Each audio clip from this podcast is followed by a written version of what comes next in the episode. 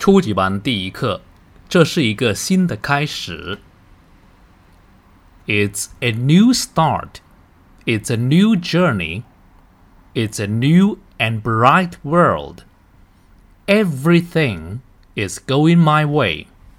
Everything is under my control. Every challenge will just make me better and better.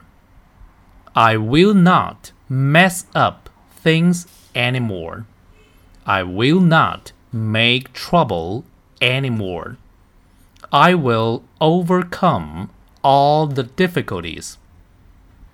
我们看一下生字：start 开始，journey 旅程，bright 明亮的，control 控制，under my control 尽在我的控制当中。